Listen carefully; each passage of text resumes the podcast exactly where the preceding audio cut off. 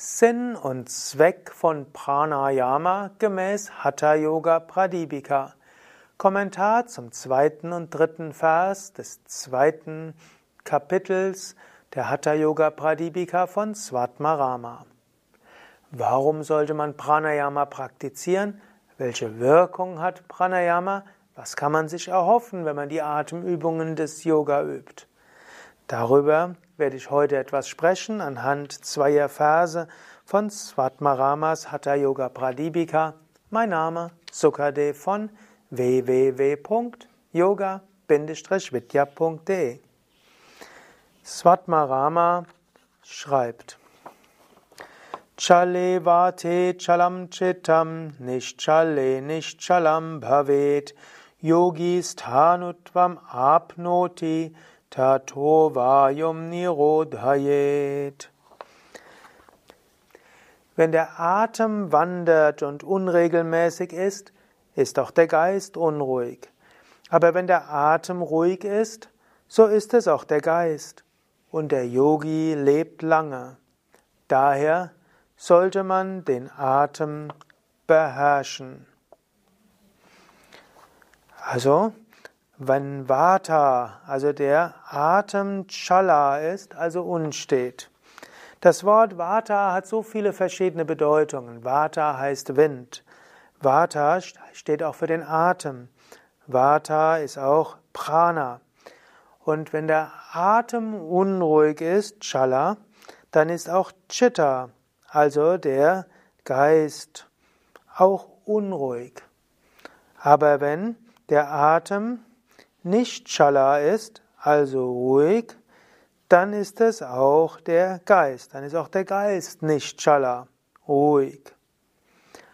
Und daher ist es wichtig, dass man die Bewegungslosigkeit erreicht. Stanutvam apnoti, was also heißt, es gilt, den Geist ganz zur Ruhe, den, erstmal das Prana ganz zur Ruhe zu bringen und dann führt das dazu, dass man auch zu einem, einer großen Ruhe des Geistes kommt.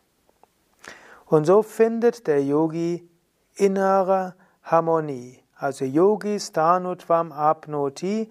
Der Yogi findet innere Harmonie und Ruhe was wird manchmal auch übersetzt, lebt lange, wenn er Vayu Nirodha, Nirodha, wenn er also den Atem zur Ruhe bringt, beziehungsweise den Wind zur Ruhe bringt, mit anderen Worten das Prana zur Ruhe bringt. Gut, das ist so ein Grundvers, der beschreibt, warum Pranayama, Atem und Geist hängen eng zusammen. Angenommen, du bist aufgeregt, dann wird der Atem unruhig. Angenommen, du wirst verärgert, wird der Atem vielleicht tiefer und unruhig. Angenommen, du bist deprimiert, dann ist dein Atem kaum bemerkbar. Angenommen, du bist ängstlich, dann ist der Bauch verspannt und du atmest nur hier oben. Angenommen, dir geht es gut und du fühlst dich in Harmonie und frei, dann atmest du tief ein und aus und der Hauptbestandteil der Atem, Atmung ist der Bauch. Und so kannst du ja auch über den Bauch und über die Bauchatmung großen Einfluss auf den Atem nehmen. Es gibt ja zum Beispiel auf den Yoga Vidya Seiten den Lampenfieber-Transformationsatem, es gibt den Ärger-Transformationsatem, es gibt verschiedene einfache Aufladeübungen. Mit einfachen Atemübungen beeinflusst du dein Prana, deine Lebensenergie und indem du die Lebensenergien beeinflusst, beeinflusst du den Geist und damit das Denken. Svatmarama geht hier aber noch weit darüber hinaus. Es geht nicht nur darum, dass du über Atemübungen eine positive Wirkung auf den Geist ausübst, sondern über die vollständige Kontrolle des Atems und des Pranas kontrollierst du deinen Geist und damit kommst du ins Überbewusstsein. Damit kommst du in Samadhi. So kann man sagen, mit am besten, um deinen Geist zur Konzentration zu führen und besser meditieren zu können, ist Pranayama. Ich kann mich erinnern, als ich 18 war, habe ich probiert, besser zu meditieren. Eigentlich habe ich schon seit 16 Jahren regelmäßig meditieren. Ich wollte unbedingt die Erleuchtung erlangen, habe deshalb täglich meditiert, aber so ganz mit der Erleuchtung hat es nicht geklappt. Mein Geist war nicht, in, war nicht bereit, in tiefe Konzentration zu gehen. So bin ich dann irgendwann zum Hatha-Yoga gekommen, zu den Asanas, sanftes Pranayama. Und irgendwann hat mir jemand dann geraten, übe viel Pranayama, wenn du deinen Geist zur Konzentration bringen willst. Und so habe ich dann angefangen, viel Pranayama zu üben und es wurden dann schnell mehrere Stunden Pranayama am Tag. Und indem ich so viel Pranayama geübt habe, ist irgendwann der Geist auch in die Lage versetzt worden, zu meditieren und in tiefe Meditation zu gehen. Und jeder, der seinen Geist besser meditieren lassen will und jeder, der zu höheren Bewusstseinsebenen kommen will, der sollte viel Pranayama üben. So gelingt es gut. Dritter Vers. Man sagt von einem Menschen, dass er nur so lange lebt, als er Atem in seinem Körper hat. Wenn der Atem ausgeht, sagt man, dass er tot ist. Daher sollte man Pranayama praktizieren. Swami Vishnu Devananda hat daraus manchmal so einen Witz gemacht und hat gesagt, ich garantiere euch, solange ihr atmet, werdet ihr leben. Hört auf zu atmen, dann werdet ihr nicht mehr leben. Deshalb atmet weiter. Gibt keinen Menschen, der tot ist und weiter atmet. Vielleicht außer bei modernen Beatmungsgeräten, dann ist der Mensch schon tot und er wird weiter beatmet. Gut, etwas hm, weniger humorvoll. Der, solange der Atem im Körper ist, nennt sich das Leben.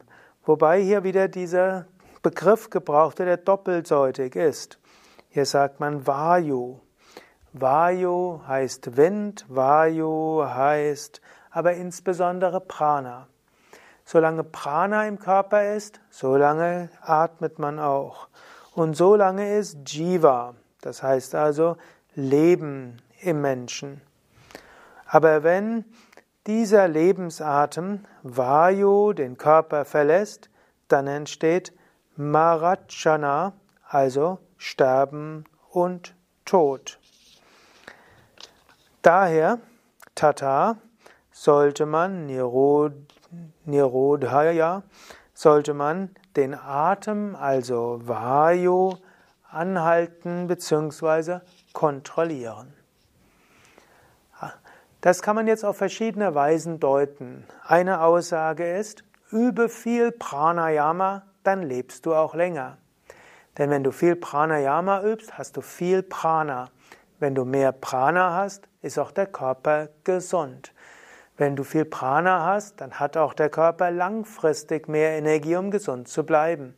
Und von manchen Yogis, die viel Pranayama üben, heißt es, dass sie sehr alt geworden sind. Es gibt ja die Aussage, dass manche indischen Hatha-Yogis mehrere hundert Jahre alt sein sollen.